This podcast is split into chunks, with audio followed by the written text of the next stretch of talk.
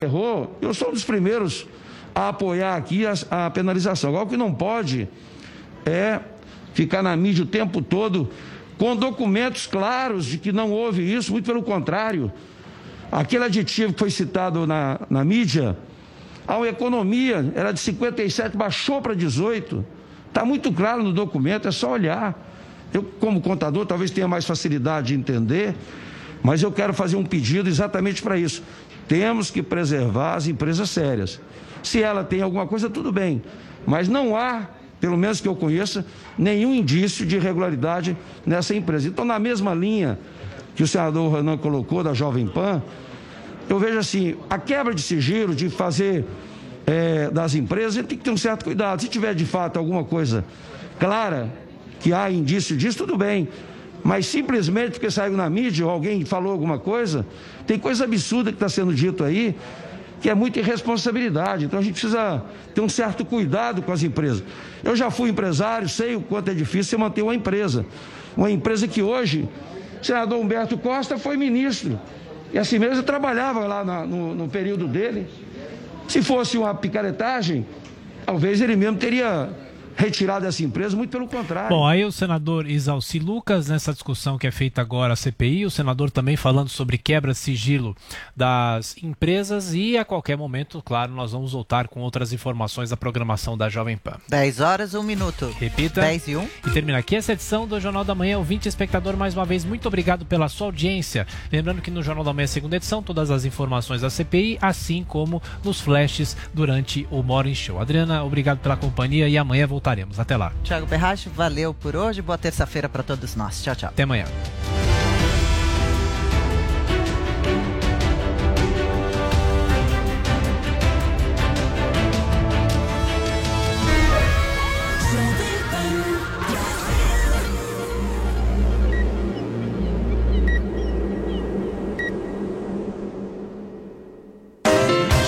Pan Morning Show. Oferecimento Loja e 100. Os melhores presentes para todos os tipos de pai. Do jeitinho que o seu pai merece. Dia dos Pais é nas Lojas 100. E Uniaselv. Graduação EAD com tutor exclusivo por turma.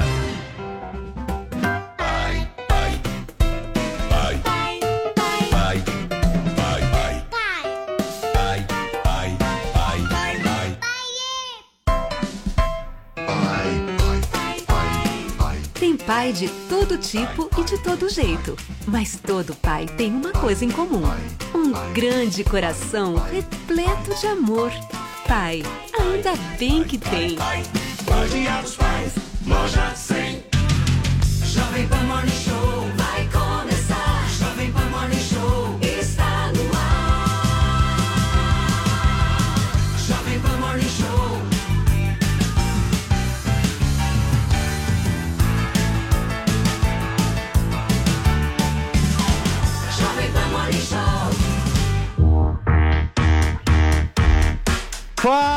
excelência, bom dia! Ótima terça-feira para você que acompanha a programação da Jovem Pan, a rádio que virou TV. Está no ar o nosso Morning Show, a sua revista eletrônica favorita por aqui, sempre de segunda a sexta-feira, das 10 às 11h30 da manhã, ao vivo no rádio, no YouTube e na Panflix, contando muito com a sua audiência, muita coisa para a gente conversar, assuntos extremamente relevantes, para que você possa ficar sempre bem informado aqui com as notícias de política, entretenimento, tudo junto, misturado. Você sabe muito bem, essa é a característica deste programa. E olha, o programa de hoje promete, né, Paulinha Carvalho? Mas promete por qual razão? Porque teremos algumas discussões. A Adriles chegou animado Nossa, ele essa tá, ele manhã. tá assim, de um jeito que eu vou te Animado. falar. Sabe que tem hoje o Adriles, hoje o Adriles chegou animado e o Joel com o cabelo penteado. Isso é um sinal, Você acha que hoje, hoje vai? eu acho. Depois do Ney Mato Grosso ontem, se você perdeu o programa de ontem, por favor, assista até o final para ver a performance de Adriles Jorge como Ney Mato Grosso. Não sabia, ele era um grande fã. Né? Hoje teremos aí outros momentos inesquecíveis deste programa e temos uma tag, inclusive, para vocês comentarem. Né? A hashtag Junte um Casal. Juntamos Jodriles aqui. Na internet, Brumar voltou a ser assunto. Brumar, Ainda? Bruna Marquezine Nossa, e gente. Neymar. Tá morto Voltaram? Não é uma nova Bruna. Ah, tá. Que parece com a Bruna. Dizem que parece. Bruna? chama Bruna, sim, ela chama Bruna Biancardi. Karma. Esta mulher do signo de Nossa, Ares, bonita, hein? influenciadora. Teteia, teteia. Precisa engordar um pouquinho, mas teteia. 27 anos, palmeirense. É talvez a nova companhia de Neymar, está com ele já ali fazendo um rolezinho em Ibiza, né? Mas é- já era amiga dele, parece que se conheciam, sempre estava nas festas de Neymar e tal. E foi isso que chamou atenção, exatamente. O fato de chamar Bruna e o fato de que muitos Uma consideram que é parecida com Bruna Marquezine. Olha, além do nome, me chama a atenção a beleza. Linda, né? muito Acho que mais que o nome, não? Olha o machismo, hein? Não. Não pode objetificar, hein? Só beleza. Você é Não um homem objetifique. casado, Paulo Matias. Querido, se chamasse Renata, ia me chamar hoje, atenção, não ia mudar nada. Olha, hashtag junte o casal então.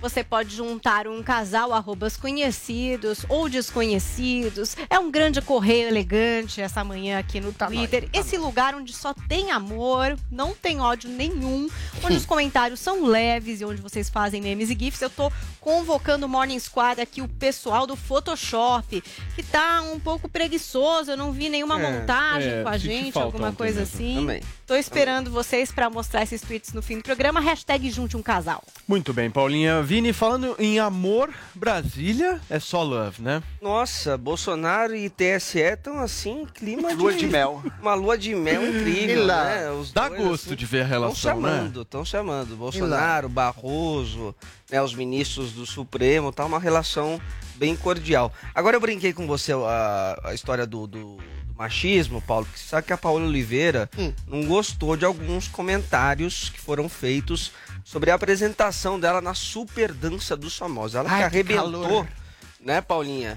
Na, na última edição do programa, só que Eu parece que o Thiago. Leifert e o André Marques fizeram alguns comentários assim um pouco Adrilianos. adrilianos Perderam a linha. A gente vai comentar. A gente hoje. vai Vamos comentar. agora. sobre isso e, tem, e vamos falar também sobre Renan Calheiros, o Renanzito, né? Yeah. Paulo? Renanzito. Renan Calheiros está sendo investigado aí uma suposta propina de 4 milhões de reais. Muito tranquilo. Joel Pinheiro da Fonseca, qual a razão de você ter penteado o cabelo hoje? Pra me ver. Hoje eu tô feliz, Paulo Matias. Hoje eu tô feliz, sabe por quê? Porque eu sempre digo, e sempre disse aqui várias vezes, que o meu ministro favorito do Supremo era o Barroso. Mas depois de ontem, eu confirmei a minha preferência. por isso eu tô feliz. Tudo bem, Drilinho? Tudo bem. Eu tô feliz hoje, sabe por quê? E aí? A gente vai falar, vai Hum. criticar investigadores corruptos, juízes injustos, vai falar e criticar até dos mortos. E a gente só vai falar bem do quê? Da silhueta maravilhosa, soberba da Paula Oliveira. Muito bem, nós falaremos sobre isso. E falando em silhueta, silu, si- Silhueta. silhuetas, Silhuetas. vamos falar com o Zé Maria Trindade. Fala, Zé! Bom silhueta. dia pra você, tudo bem? Pois é, bom dia. O semestre começa de uma maneira diferente aqui, viu? Os tribunais superiores mostram as caras aqui. Vamos nessa, vamos conversar bastante, gente. Vamos começar o Morning Show desta terça-feira, gente, porque o Tribunal, o Tribunal Superior Eleitoral enviou um pedido ao Supremo Tribunal Federal para que o presidente Jair Bolsonaro seja investigado no inquérito das fake news por declarações feitas contra as urnas eletrônicas. Vamos ver os detalhes dessa história na reportagem da nossa Luciana Verdoli. Olha, o presidente Jair Bolsonaro voltou a questionar ontem a segurança das urnas eletrônicas, durante o que foi chamado de super live do voto impresso. Pela primeira vez, o presidente chamou a imprensa para acompanhar a transmissão que ocorreu no Palácio da Alvorada. Vários ministros acompanharam o presidente, que em pouco mais de duas horas apontou uma série de questionamentos e informou que a Polícia Federal vai analisar toda a documentação que foi apresentada. Ele, mais uma vez, reclamou do fato do TSE, do Tribunal Superior Eleitoral, ser comandado pelo Supremo Tribunal Federal, que, segundo Bolsonaro, fez de tudo e garantiu ao ex-presidente Lula a possibilidade de disputar as eleições do ano que vem. Ninguém é dono da verdade. Eu não sou o dono da verdade. Nenhum ministro, seja qual o poder ou parlamentar, é dono da verdade. Por que a ferocidade do presidente do TSE e não querer discutir. O presidente admitiu que o objetivo não foi apresentar provas nem acusar ninguém, uma vez que, segundo o próprio presidente da República, com a urna eletrônica não há nem como comprovar mesmo se a fraude realmente existiu. Até por conta disso, ele reforçou os questionamentos sobre o processo de apuração e defendeu a necessidade de tornar tudo mais claro e transparente, buscando opções mais seguras. As provas você consegue com a somatória de indícios. Apresentamos um montão de indícios aqui. Outros, com toda certeza, aparecerão. Vocês mesmos da mídia foram testemunhas nas últimas e outras eleições que muita gente tentou votar no seu candidato e não conseguiu. E por incrível que pareça, repito, quando tentava votar em mim, em 18, aparecia o 13. Para comprovar as afirmações, o presidente resgatou reclamações de eleitores que, em 2018, teriam tido dificuldades durante a votação. A tese é de que as urnas eletrônicas teriam sido alteradas para tentar evitar a vitória de Bolsonaro em primeiro turno. O presidente tem se irritado com a postura do ministro Roberto Barroso e tem feito duras críticas ao judiciário. Por que tem um hack preso que entrou nos computadores do TSE se o Barroso diz que os seus computadores são invioláveis? Por que ele está preso? Por que abrem tantos inquéritos de fake news?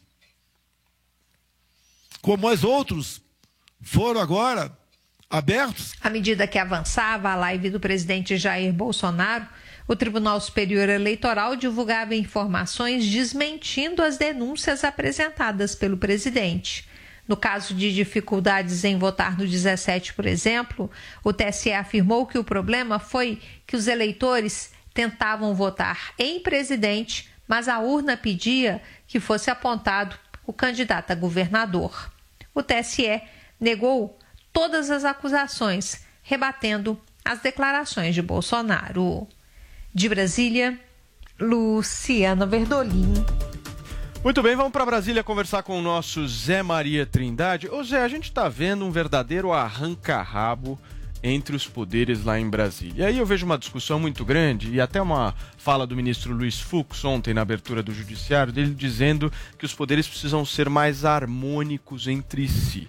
Eu queria a tua avaliação sobre essa dicotomia, essa, essa rivalidade hoje que existe no debate público entre se ter poderes harmônicos e poderes independentes. Você não acha que essa coisa da harmonia entre os, entre os poderes não soa um pouco de conluios? É? Não é isso que a gente precisa? A gente não precisaria um pouco mais de poderes independentes, cada um no seu quadrado? É, mas sem impunidade, e isso é muito importante, essa fala do presidente do Supremo, né? Olha, Paulo, a Constituição diz sobre esta harmonia né, e a independência, no sentido de que o bem maior seja o Brasil. Foi esse o objetivo do Constituinte de 88. É, é importante que ontem eu percebi que o, o Poder Judiciário deu um passo. Havia há muito tempo cobranças de integrantes do Supremo, ministros do Supremo, pedindo que o tribunal tomasse uma decisão unânime. E durante toda a semana aí houve debates sobre uma fala forte da justiça e isso acabou, a gota d'água acabou se transformando mesmo na live do presidente, nessa que a Luciana relata aí, descreve que foi uma live que aconteceu na quinta-feira passada.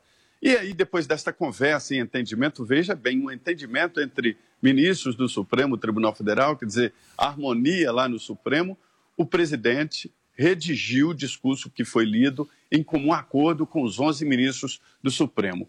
E isso acabou extrapolando para o Tribunal Superior Eleitoral. O presidente eh, Luiz Roberto Barroso chamou os ministros antes da sessão, se reuniu com eles, conversou e decidiram ali fazer também esta defesa explícita do voto e das eleições no Brasil. Entendem os ministros aqui dos tribunais superiores que a democracia está sob ataque e que o princípio disso é tirar a credibilidade das eleições. É, estou dizendo que o que pensam os ministros, né? É, além disso, é, não ficou só no discurso. E é aí que entra a situação grave. Os ministros dos tribunais superiores tomaram medidas práticas.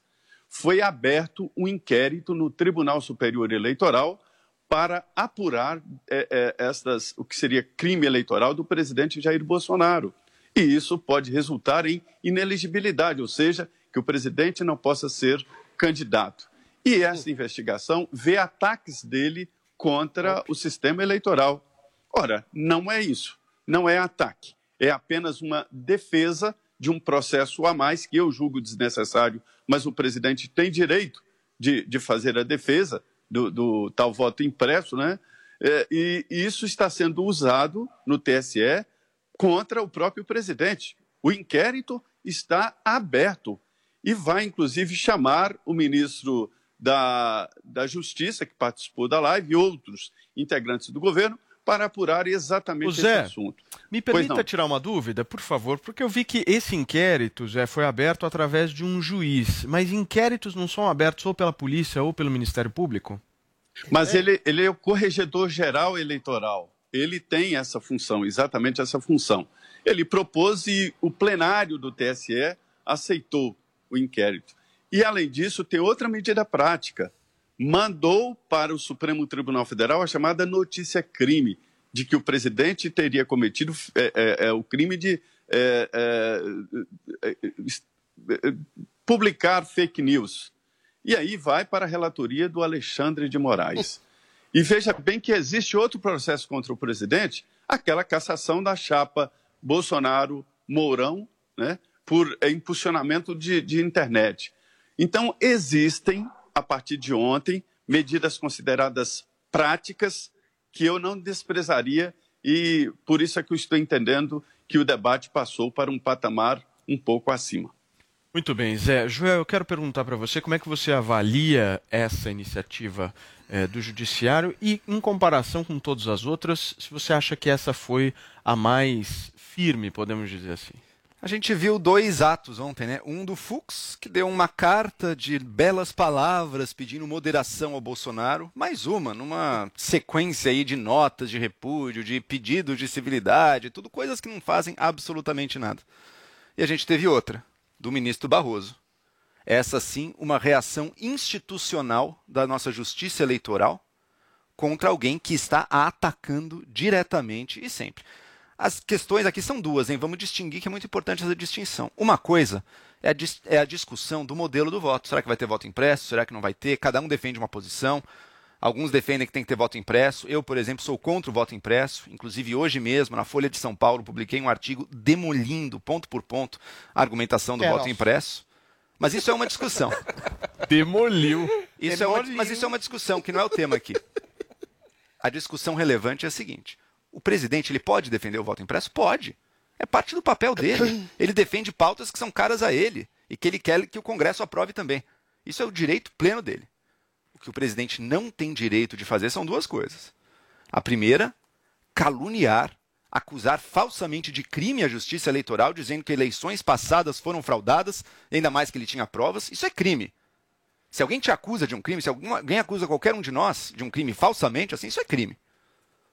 Ainda mais acusando a justiça eleitoral, da qual depende todas as eleições da democracia brasileira. E segundo, ameaçando, agora não mais no passado, mas no futuro, dizendo que se não aprovarem o meu voto impresso, não vai ter eleição. O presidente cometeu dois crimes. E, finalmente, o ministro Barroso, presidente do TSE, teve a coragem de reagir como deve ser. Não com notas de repúdio, não com palavras, não com pedidos, não com discussões nas redes sociais, mas institucionalmente. É papel da justiça eleitoral garantir a lisura e a confiabilidade do sistema eleitoral no Brasil. O presidente Jair Bolsonaro tem atacado diretamente a lisura e a confiabilidade, com mentiras e com ameaças. Ao fazer isso, cometeu crime, finalmente reagiu. Espero que vá para frente sim. Ele tem que sofrer as consequências dos seus atos. Lembrando, eu, quando o presidente Bolsonaro foi eleito, sempre fui contra ele, nunca gostei dele, mas não era a favor do impeachment. Não é porque você é contra um presidente que você quer um impeachment. Mas a partir do momento, em março de 2020, quando ele disse que tinha provas de fraude nas eleições, aí passou. Aí entrou para o lado do crime. Está acusando a justiça eleitoral sem provas, tentando destruir a confiabilidade das Ok. eleições. A reação veio, Ok, João. finalmente. Adriles, eu quero saber de você no que, que essa história toda vai dar, na sua avaliação. Nós vamos chegar aonde? Vai dar num conflito, num conflito muito grave entre os poderes. O Fux falava em harmonia, e é sabido aqui que eu detesto essa palavra. Não deve haver harmonia entre os poderes. Ao contrário, a democracia pressupõe uma certa tensão e fiscalização entre os poderes, exatamente para não acontecer o que está acontecendo hoje. A gente vive já num golpe. A gente já vive num golpe há mais de um ano, um golpe dado pelo Supremo Tribunal Federal que atropela sistematicamente poderes do presidente da República. Começou atropelando, exatamente estabelecendo um inquérito ilegal, imoral, em que ele se coloca como vítima, investigador e juiz. Inquérito esse que deu aso à prisão, à perseguição, ao calamento de vozes, ou seja, de conservadores, de, de bolsonaristas. Não dá para ser harmônico com um poder que atropela exatamente o poder presidencial. Que agora, não só esse inquérito das fake news, o Alexandre de Moraes ressuscita aquele outro processo que coloca o presidente como ah, ah, um sujeito tirano que está atropelando seus poderes, exatamente por nomear o próprio chefe da polícia, e agora coloca, recoloca, sem aprovação da PGR, sem aprovação do Ministério Público, atropelando direitos legais, coloca o presidente nesse es- inquérito esdrúxulo de fake news, simplesmente porque o presidente quer eleições auditáveis e limpas. Simplesmente porque o presidente quer maior lisura nas eleições. Gente, não existe esse tipo de eleição em nenhum país civilizado do mundo. A Alemanha proíbe taxativamente esse tipo de eleição exatamente porque o povo deve ter entendimento do processo de auditagem das eleições. Então o cara vai lá, vota no papelzinho e o povo sabe recontar. Ou seja, esse é um sistema completamente fechado. O que é absurdo é o TSE agir como um ator político querendo exatamente não só perseguir só o presidente e seus aliados, como fez o STF, e o TSE, que é puxadinho do TSE, TSE agora do, do STF, agora ameaça completamente caçar em última instância, a chapa do presidente por absolutamente abstrações. Quando o presidente diz que eleições podem não acontecer ano que vem, ele fala no ponto de vista abstrato de eleições limpas, de eleições abertas, de eleições às claras, de eleições auditáveis, que dão aso à possibilidade de recontagem dos votos.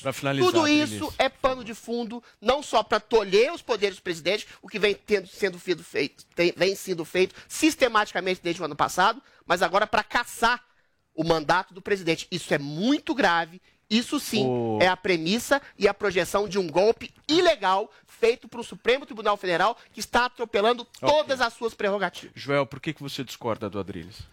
Porque o presidente não tem direito de ameaçar a justiça eleitoral. Não ameaçou ninguém. O presidente não tem direito de caluniar. O Adriles, ele precisa fazer um- uma dança mais elaborada que a do Ney Mato Grosso aqui para salvar as palavras do presidente. Dizer que não, na verdade ele está só dizendo que as eleições não serão limpas. Ele está diretamente ameaçando, dizendo que não vai ter eleição. É direito dele. Eu defendo o direito do presidente de defender o voto impresso. Eu sou contra o voto impresso, mas ele tem o direito de defender. Ele não tem o direito de caluniar, dizer que tinha provas de que teve fraude. Não teve prova nenhuma. Tinha vídeo fake de rede social. E não tem o direito de ameaçar as eleições brasileiras como ele faz. Dizer que não vai ter eleição. É óbvio que vai ter eleição com voto impresso ou sem voto impresso. Se o Congresso aprovar o voto impresso, eu vou ficar feliz? Não. Eu vou achar que é um erro, é um retrocesso, por todos os motivos que eu já dei aqui tantas vezes. A contagem no papel ela é mais insegura, ela vai gerar mais incerteza e mais judicialização, além de custar bilhões de reais. Então vai gerar problemas. Mas vai ter eleição do mesmo jeito. Vamos fazer as eleições direito se o voto impresso passar. Se o voto impresso não passar, que é o que eu defendo, também, a mesma coisa. Vai ter eleições da mesma maneira. E um presidente fazer isso, acusam, né, às vezes, o TSE de um certo ativismo. O TSE está fazendo a missão dele, que é a defesa da confiabilidade das instituições e das eleições contra mentiras. O Bolsonaro mostrou vídeo fake de zap. Contra mentiras do presidente. Ele precisa fazer isso. Não tem ativismo nenhum aí. Tem reação de autodefesa do nosso sistema eleitoral. Parece que mais do que o Sua- voto impresso, o que o Bolsonaro está querendo é tumultuar a eleição. tudo. Não Eita, tem- Não é só o cabimento. voto impresso. Ele Não quer. tem cabimento. Lá veio o ajudante. Não Pronto, tem cabimento. Não tem cabimento tumultuando tudo. Quem tumultua o processo é quem instaura exatamente de maneira civilizada, organizada, aparentemente jurisdicional e justa, um inquérito completamente ilegal. Quando você diz de fake news, O termo abrange tudo e qualquer coisa, Joel Pinheiro da Fonseca. Qualquer opinião que não, que não que seja dissonante da sua, inclusive dizer que você precisa de eleições auditáveis e limpas e mais transparentes, inclusive dizer da possibilidade de não haver eleições justas e limpas, caso não seja aprovado a PEC do, do- do voto impresso, pode ser exatamente inserido nesse contexto de fake news. O que é injusto, o que é gol- golpista, e o que é tumultuar as eleições é exatamente um órgão da justiça eleitoral, esse que está comandando as eleições, que age como puxadinho do STF, que faz oposição sistemática ao presidente, que o chama de genocida, que o chama de nazista, que o chama de assassino e de moleque, comandar umas eleições e fazer um processo ilegal sem a PGR, sem o MP, para tentar caçar a sua chapa. O STF está, vamos ser, não dourar a pílula não, está agindo de maneira golpista.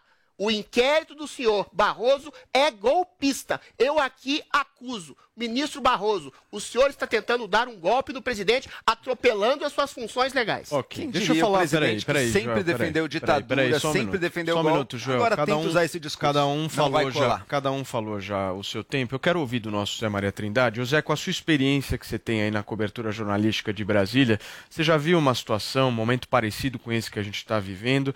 E, e como é que você vê, né, Zé? Por exemplo, o presidente tem tido um embate é, real, tem se colocado publicamente em relação à defesa do voto impresso. Teve essa fala dizendo que não vai ter eleição, mas ao mesmo tempo tem o Centrão capitaneando a Casa Civil. Como é que é o posicionamento do Centrão em relação a isso, Zé?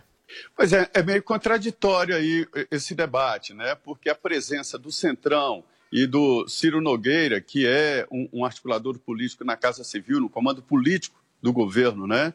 E essa história de que o presidente é um ditador e que faria intervenção militar, ela é contraditória. Ou é uma coisa ou é outra, né? É, na primeira parte da minha fala aqui, eu expliquei as situações que estão eh, eh, hoje aqui em Brasília colocadas, né? As premissas e, e esta reação que eu vejo agora em sentido prático da justiça. Mas eu vou te dizer uma coisa, Paulo, respondendo à sua pergunta eh, objetivamente.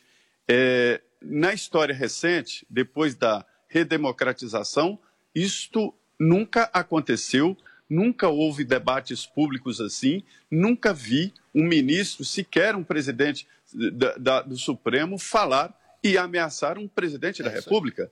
O ministro Luiz Fux ameaçou o presidente Jair Bolsonaro, falou em impunidade, né? Então, é, isso aí é, eu nunca vi. É uma disputa nunca vista.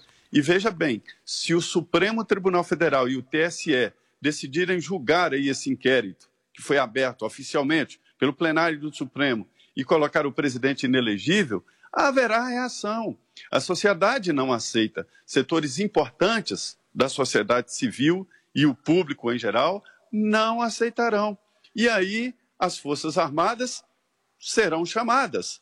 Não está des- é, é, desprezada aí a possibilidade, inclusive, de, de, de, de confronto físico, se houver mesmo esta reação do Supremo Tribunal Federal em assumir uma postura que já vem sendo falada há muito tempo.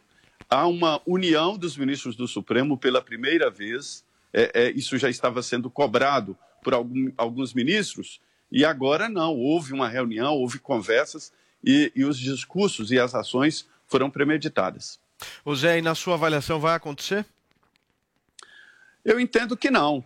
É, é uma medida muito dura, é uma medida muito dura do Supremo tornar o presidente inelegível, né?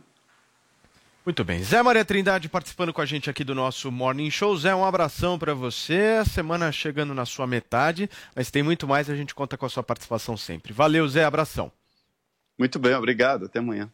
Muito bem, gente. E Morning Show é pauta leve, né? Vamos falar de uma outra situação, uma outra pauta aqui importante, leve, envolvendo todos os ministros do Supremo Tribunal Federal. Olha só, o presidente Jair Bolsonaro fez uma outra declaração ontem que revoltou o governador de São Paulo, João Dória. Paulinha, foi uma fala relacionada agora ao ex-prefeito de São Paulo, Bruno Covas, né?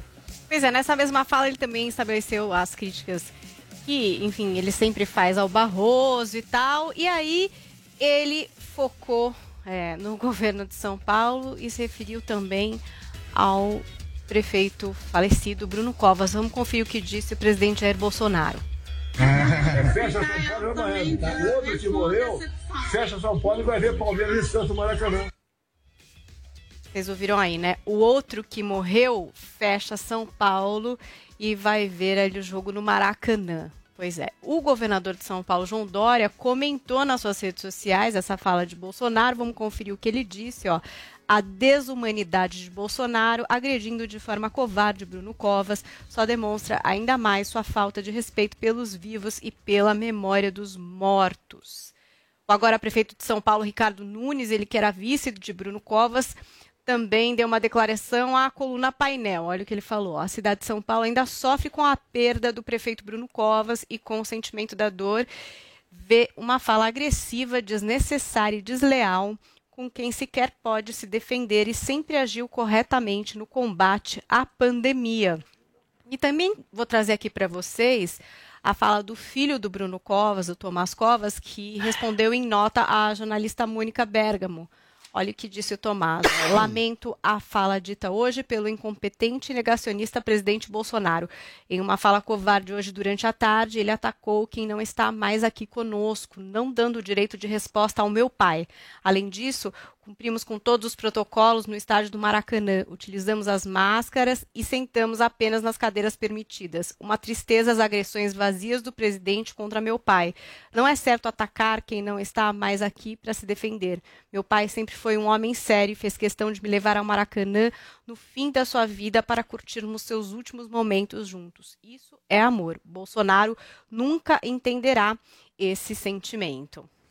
Muito bem, Paulinha, tá aí a fala do Tomás Covas, filho do ex-prefeito falecido Bruno Covas. Eu quero começar. Tem alguma questão psicológica que explique esse comportamento do Bom, Bolsonaro eu quero, diante dos mortos? Eu quero perguntar pro, pro Adriles, ouvir primeiro o Adriles nessa questão do seguinte: se você acha que é, o presidente da República precisa comprar essa quantidade de brigas que ele compra.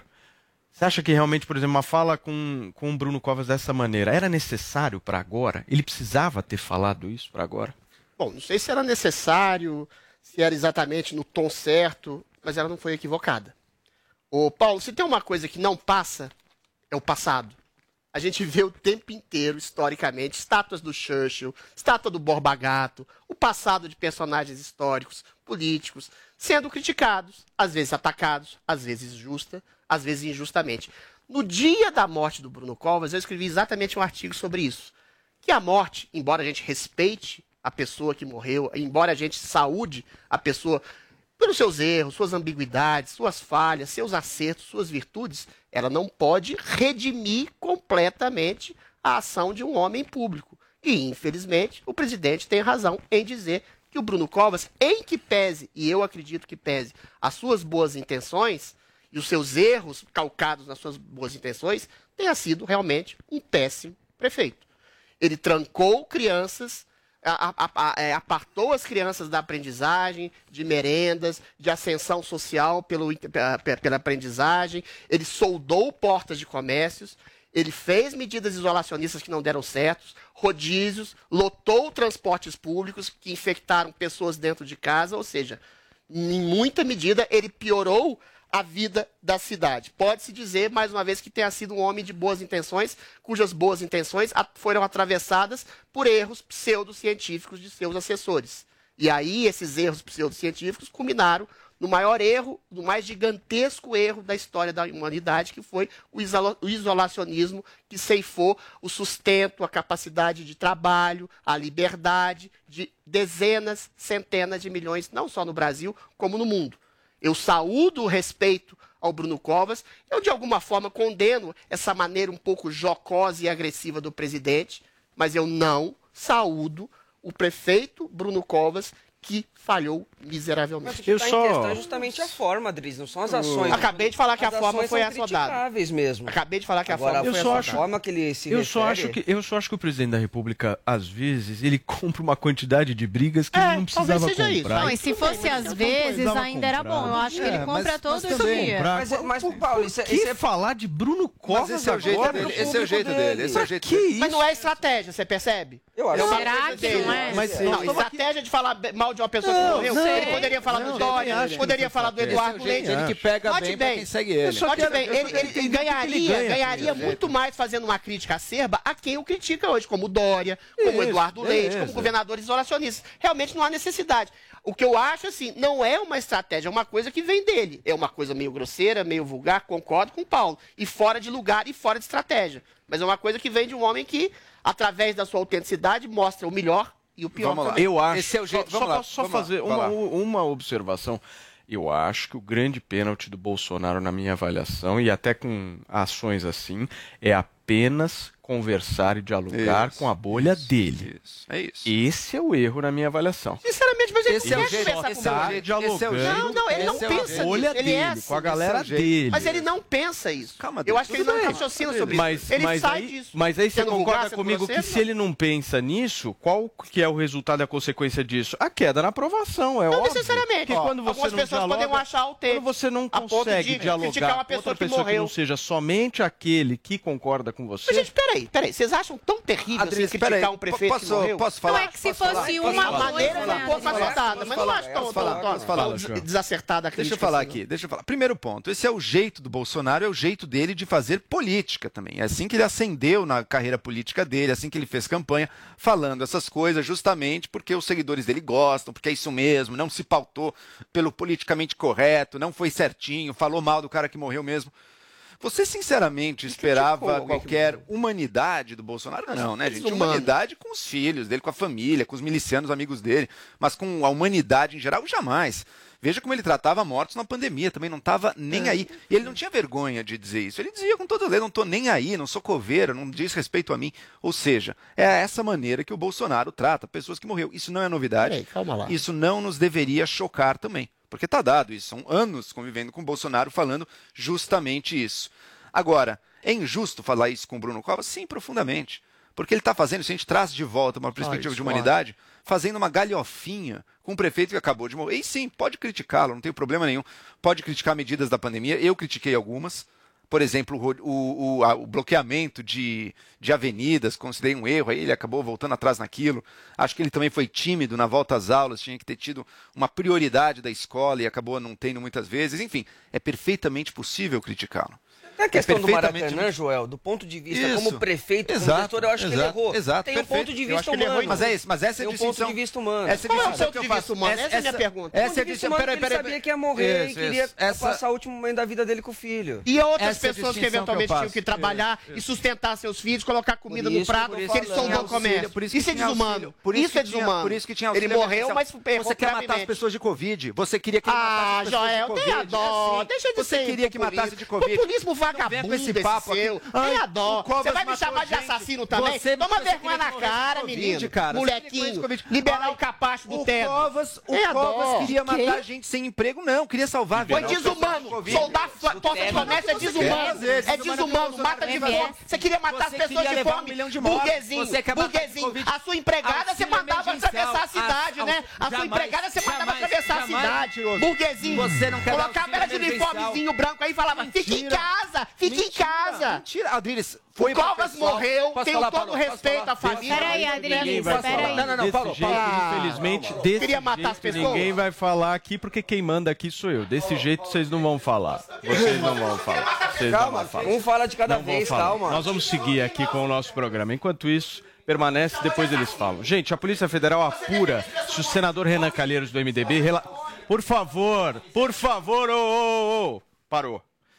A Polícia Federal apura se o senador Renan Calheiros, do MDB, relator da CPI da pandemia, recebeu parte de uma propina de 4 milhões de reais supostamente paga pelo consórcio Estaleiro Rio Tietê, em Alagoas. Segundo informações da revista Veja, o inquérito em tramitação no Supremo Tribunal Federal desde maio de 2020 investigava inicialmente se Renan havia recebido doações eleitorais ilícitas por empresas do consórcio. Mas o desenrolar das apurações levou a Polícia Federal a reformular a linha de investigação que, por hora, descartou irregularidades nos, nos repasses eleitorais, né, Vini? Isso, Paulo, e temos uma informação importante que Por saiu favor. agora há pouco lá na CPI da Covid, porque a comissão desistiu de votar o requerimento de quebra de sigilo bancário da Rádio Boa. Jovem Pan. Muito o bem. pedido Opa. foi retirado de pauta depois da repercussão negativa. Antes do início da sessão, o presidente da comissão, Omar Aziz, afirmou que o pedido, que é de autoria dos senadores Humberto Costa e Renan Calheiros, não tem nada a ver com as investigações do colegiado. O parlamentar acrescentou ainda que, indiferente de posicionamento editorial, temos que dar liberdade à imprensa para se posicionar. O próprio senador Renan ficou muito chateado porque não tinha conhecimento, pediu para retirar e vai falar sobre isso hoje. São falas do Omar Aziz, que prosseguiu: Não cabe a nós quebrar sigilo de emissora, de rádio, televisão ou coisa parecida. Não tem nada a ver com a CPI. Nosso comportamento, indiferente de posicionamento editorial, tem que dar liberdade à imprensa para se posicionar. Também em coletiva, o relator Renan- Calheiros admitiu que o pedido foi um equívoco que aconteceu na ausência, da, na ausência dos senadores em Brasília durante o recesso. Ele diz o seguinte: não sei de quem é a culpa, mas de minha parte, nada que possa respingar na liberdade de expressão vai ter a minha aceitação. Esse foi um posicionamento histórico que sempre tive e essa é uma oportunidade para reafirmá-lo. Queria, sem saber de quem é a culpa, pedir desculpas pelo que aconteceu. Não vamos concordar com esse tipo de coisa. Então, CPI da Covid desistindo de votar a quebra de sigilo da Rádio Jovem Pan. Paulo Eu Matias. quero ouvir a nossa Paulinha sobre isso. O que, que você achou, Paulinha? Eu acho importante. E essas repercussões, às vezes a gente acha que a repercussão ruim não muda as coisas. E aí a gente consegue ver que sim. Mas eu acho que era um. das cons- redes Não, e era um também, né? consenso, eu acho, que qualquer grupo de imprensa tem o direito de ter os seus comentaristas. E aqui, por exemplo, a gente tem diversidade de opinião. Dizer o quê? O que está acontecendo aqui? Uma discussão entre pessoas que divergem. Super E educada. que que- super. Aqui, muito, muito calma e Super. educada. Uma coisa amorosa que teve aqui no programa. E aí você vai falar que tem um algum minuto, tipo de a Paula lado. tá dando a opinião dela. É, não é pra vocês brigarem, é pra É. vocês depois, enfim, tá tudo vocês vão conseguir contemplar os dois lados. E eu acho que isso que foi importante também, o apoio dos órgãos de liberdade de imprensa, e é alguma coisa que se acontecesse, poderia se repetir com qualquer outro canal, com qualquer outra emissora, é, e isso é bastante perigoso, a gente sabe disso e fala disso sempre aqui no Morning Agora, Show. que, que curioso essa questão do erro, né? Falar que foi um erro. alguma É que agora ninguém vai querer uma- dizer, É, né? ninguém Quem é é que levantou Não sei isso? quem Não é o pai da criança. sei. Ninguém é É, ninguém é o pai da criança. exatamente. Deixa eu só falar uma coisa antes de passar para o nosso Jodriles em relação a isso. Eu sempre quando procurava, isso há anos atrás, é, ligar num canal de televisão, ligar numa emissora, enfim, em qualquer lugar, justamente para ver notícia, a gente pega, liga na televisão e aí por muitas vezes vê o quê?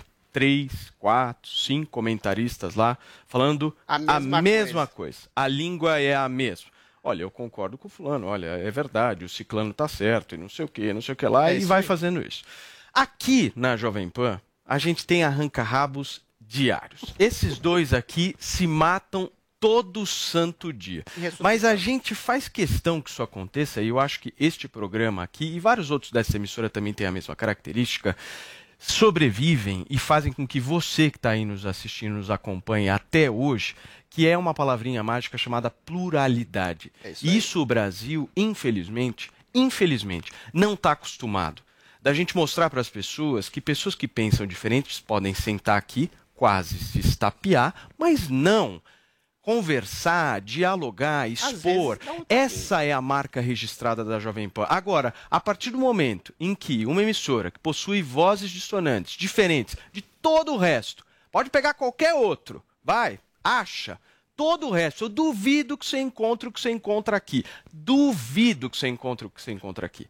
Vai ser intimidada porque tem opinião diferente vai ser colocada na parede simplesmente porque pensa diferente da maioria. Isso aqui não é uma ditadura. E a pior ditadura que possa existir, o Adrilho já falou sobre isso, o Joel por muitas vezes fala sobre isso, é a ditadura silenciosa de um establishment que se cala e age na surdina para ir minando direitos e liberdades que a gente possui. Então a gente não pode aceitar isso e achar isso absolutamente normal. A CPI não fez mais do que a obrigação. O que ela estava fazendo lá é uma perda de tempo, seja com o contribuinte ou seja com a liberdade de imprensa. Joel Pinheiro da Vamos Fonseca. fazer sua um break rapidinho, Paulo, depois a gente volta com os comentários precisa- do Joel e do Adriles sobre a CPI da Covid. A gente precisa resolver a situação entre eles. Gente, são 10 horas e 44 minutos. Eu vou fazer uma rápida conversa, um diálogo aqui. Daqui a pouquinho eu volto. A cozinha mais trash do mundo está na Panflix. Aí você corta bem picadinho que isso aqui tem que render pra 27 porções. Tá, bem? bom? Tá ótimo. Aqui os competidores encaram uma dura jornada com os chefes mais temidos do Brasil. Cinco, 5 segundos dá pra fazer muita coisa. três segundos. Dois. Mito que é mito. O que foi, Furril? Nada. Fala na cara. Tonavo, eu estava aqui e a sua produção me entregou essa vassoura. O que, que eu faço? Olha, varre e voa! E ele não leva desaforo pra casa. Vamos lá pra pergunta! Bolsonaro, minha sogra vai fazer aniversário. O que eu dou de presente pra ela? Dá pra ela uma cama redonda, porque quem dorme em cama redonda é cobra enrolada! Baixe agora na App Store no Google Play, no celular ou tablet. Panflix, a TV da Jovem Pan de graça na internet. Eu, Fabi Saad, recebi a cantora, compositora, apresentadora e publicitária Isa no Mulheres Positivas. Você perdeu? Confere aí nosso papo.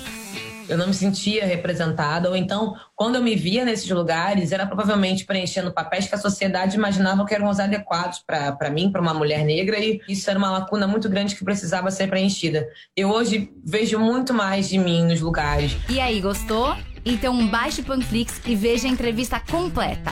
É de graça. Oferecimento TIM. Imagine as possibilidades.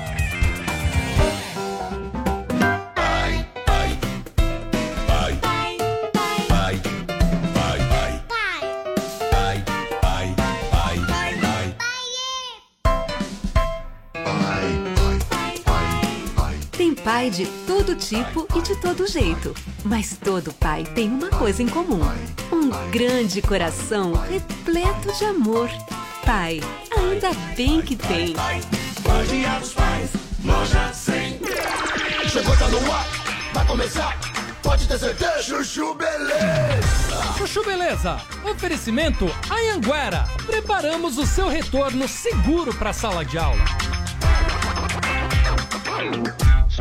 Agora você está muito mais perto de realizar seus sonhos. As aulas presenciais voltaram na Anhanguera, com todos os protocolos de higiene para garantir a segurança dos nossos alunos. Escolha seu curso e venha estudar de um jeito inovador, com bolsa de estudo de até 50%. Consulte condições e ainda conte com o canal Conecta, portal que te liga ao mercado de trabalho. Não perca essa oportunidade. Inscreva-se já em anhanguera.com para você poder. Sandra, meu nome é Sandra. Gente, posso falar? E eu que fui convidada pra uma festa na Barô, super chique, de uma amiga minha, tá? Aí, como eu tava na rua, pra ganhar tempo, liguei pra casa e pedi pra minha empregada ir até o closet pra começar a fazer minha mala, né? Aí, menina, pedi pra ela pegar meu casaco Burberry pra enfrentar esse friozinho que tá fazendo, né? Você acredita que ela não sabia o que era um casaco Burberry? Não, juro. Em pleno 2021, a pessoa não saber o que é um casaco Burberry? Não dá, né? Aí eu falava, é aquele bege com detalhe xadrez. Ela não entendia o que era um detalhe xadrez. Ela achava que era um quadriculado, branco e preto. Eu falava, não, amor. Esse branco e preto é Chanel, tá? Aí ela perguntou pra mim se era um de estampa de festa junina. Eu quase tive um troço, né? Não, chamar o xadrez Burberry de xadrez de festa junina? Sacrilégio é pouco, concorda? Aí fui pedir pra ela pegar o sapato do Gucci. Você acredita que ela separou o tênis do Guto, coleguinha do Leozinho, que esqueceu lá em casa semana passada? Não, juro. Aí por fim, eu tinha pedido pra ela separar uma bota de couro preto Prada. Quando eu chego em casa, fulano usando a minha bota, eu falei, que que é isso? Aí ela falou, a senhora mandou separar a bota de couro preto pra dar, eu dei pra mim, né? Eu falei, não é pra dar, é Prada, a marca Prada. Ela ficou super sem graça, começou a tirar a bota, eu falei, pode ficar, né? Agora que já usou. Não, porque eu tenho muita aflição de calçar sapato dos outros, tá? Nunca aluguei bota de esqui na vida com nojo do pé dos outros. Não vai ser agora que eu vou mudar, concorda? Enfim. Aí outro dia vieram umas amigas aqui em casa tomar um chá. A hora que elas viram a minha empregada servindo a mesa usando uma bota Prada, você não sabe. Virei ida lá, instantânea da Barô. Ah, parece maluca, né? Não, sério. Agora eu sou conhecida como a que tem a empregada mais bem vestida do condomínio. Sandra, meu nome é Sandra. Chuchu Beleza. Que eu ouvir mais uma historinha? Então acesse youtube.com barra chuchu beleza. que a cada passo eles dão aqui, o pessoal repercute. Hoje a gente tá usando o hashtag Junte um Casal. Inclusive, o pessoal do Photoshop tá vivo, tá ativo. Peguei um tweet aí pra mostrar pra vocês de Cined.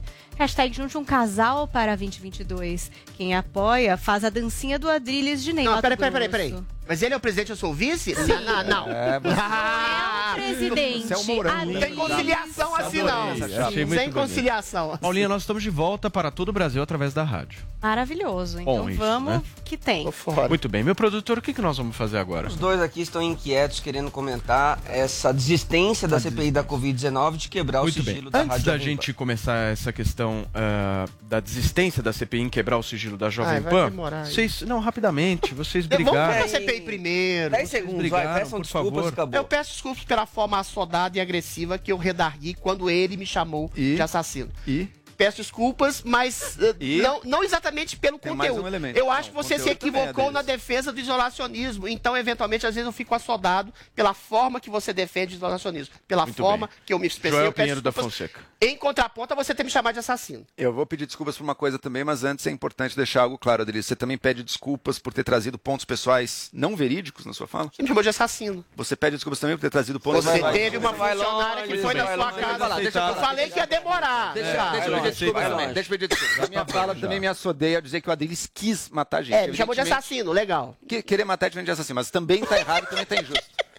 Tá Tentativa de tá injusto. assassinato. Não, não, Muito não. legal. Também, tá, Ok, também tá turma, injusto, ok. defendeu políticas, assim como ele falou do Covas, eu também acho que ele defendeu políticas que geraram e Ah, e tá. gerariam um monte de... Eu te perdoo Adriles, pelos seus eu quero te ouvir Mas agora eu quero voltar sobre... coisa pessoal. Não, Peraí, não, peraí. Joel, só um minuto. Peraí, peraí. Eu quero te ouvir, Adriles, sobre a questão aí da desistência da CPI quebrar o sigilo da Jovem Eu Pan. acho que a questão da, da, da Jovem Pan é o seguinte: é, a pluralidade leva ao caminho da verdade.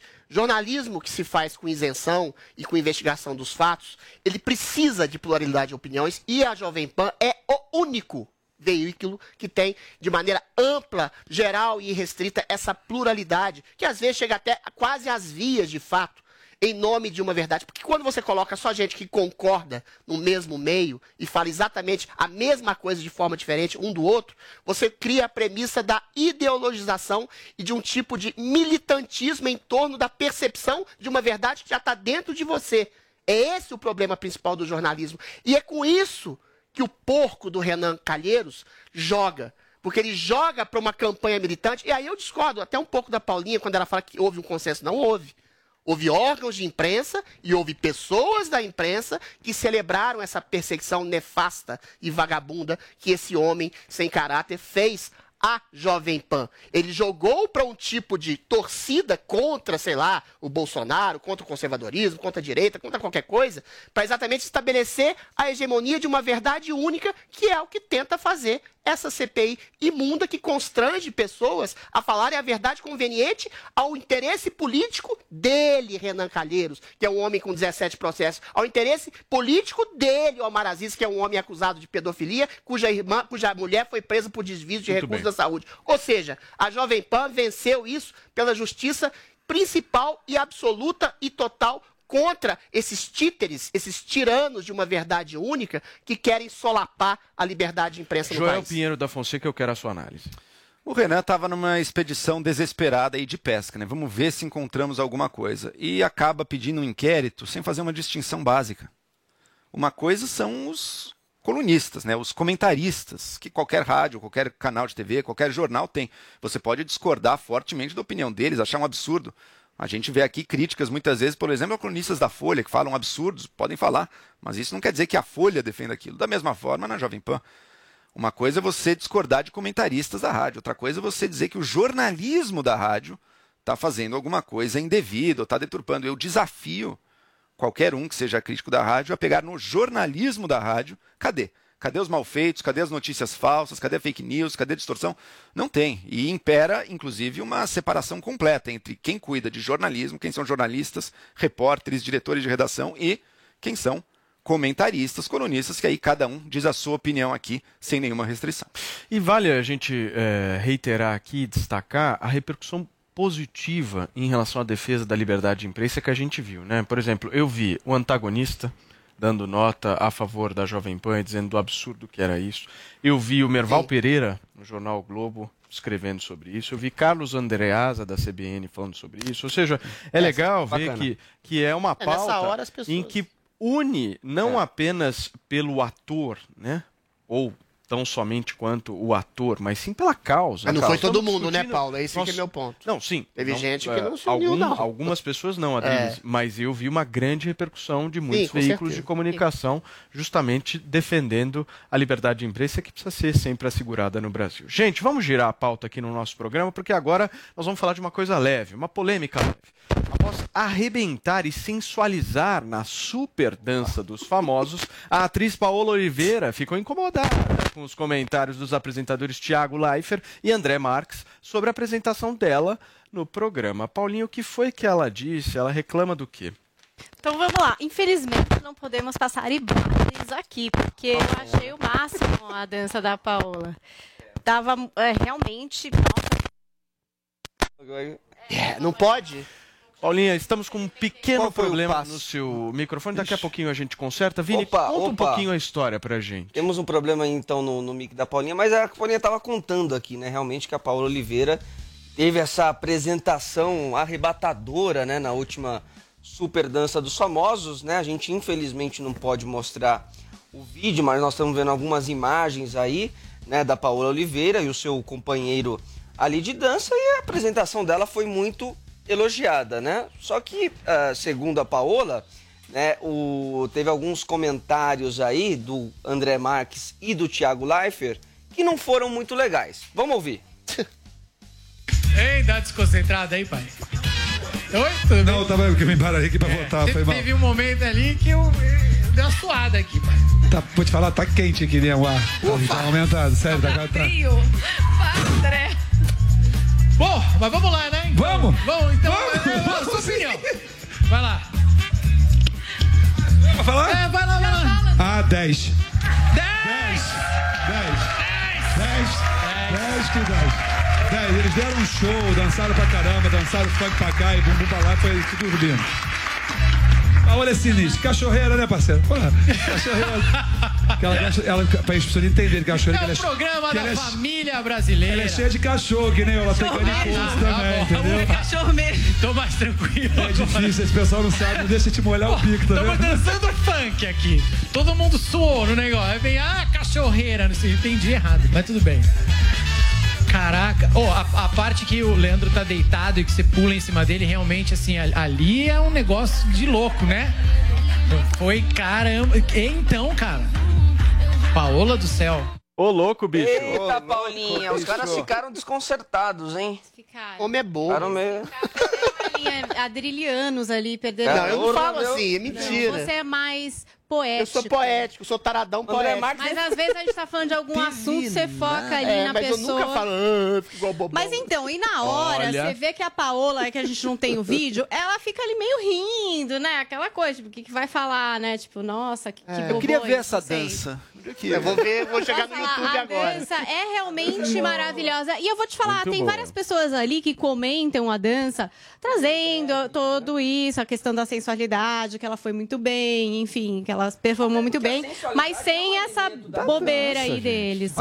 É, claro, o funk ô, é muito Paulinha, sensual. Na sua avaliação como mulher, você viu algum desrespeito dele? Não, eu achei mais bem bobo, assim, Mas meio bobo não é boçal. desrespeito, gente. Não, Essa eu é a achei isso, mas aí vamos Homem, ler. É machismo, Não, vamos ler o que disse a Paola Vamos lá, a vamos. respeito disso pro Globo. Ela deu uma entrevista pro Globo e daí ela falou assim: olha, fiquei surpresa com a proporção que tomou a minha apresentação de funk. André e Thiago fizeram comentários que não foram legais, do tipo, Ah. fiquei com calor, que dança foi amor de essa?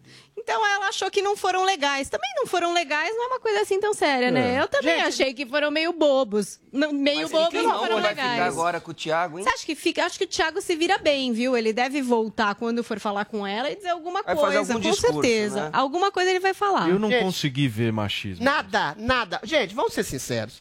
Salientar a sensualidade, o corpo, salientar os gestos, a maneira, o poder de sedução de uma mulher, nunca vai ser uma espécie de machismo estrutural ou direto.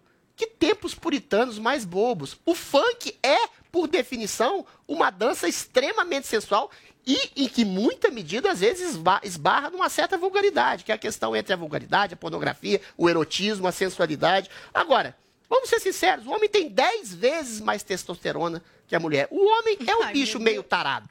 Infelizmente, ou felizmente, ou realmente. Agora, a gente castra o nosso desejo, mas a gente olha sempre para uma mulher muito bonita com olhos de alguma forma luxuriosos. Isso não quer dizer que a gente esteja reduzindo ela a um objeto sexual. A gente está salientando uma parte da personalidade de uma mulher que pode ser considerada sensual, que pode ser luxuriosa, que pode ser, ser considerada cativante. E a própria dança do funk faz isso. Mas você entrar nesse puritanismo de feminazi, achando que qualquer suspiro, qualquer sorrisinho, olhar mais lúbrico, seja diretamente um ato de, de machismo, é exatamente contraditório e esquizofrênico. A gente tem uma sociedade extremamente sexualizada. A gente tem um funk que é extremamente sexualizado, que é amplamente difundido e popular. E aí você não pode fazer um comentário elogiando, ainda que de maneira boba, tola, com cara de cachorro pidão, a sensualidade de uma mulher. Ah, vá pro inferno. É que foi bobo e Fala, insistente, Paulinha. né? Se estendeu mas um é, ué. pouquinho, assim. Mas é bobo, chama de bobo. Não, eu acho É. bobo Eu também. O machismo, a questão do machismo Mas foi é levantada pela própria internet. Eu Ah. acho que a colocação da Paola é que ela não curtiu, achou meio... É, se tivesse, não teria Olha, elogiado olha a situação que a gente vive. Olha a situação que a gente vive. Jota, só corrigir uma informação rapidinho, porque o,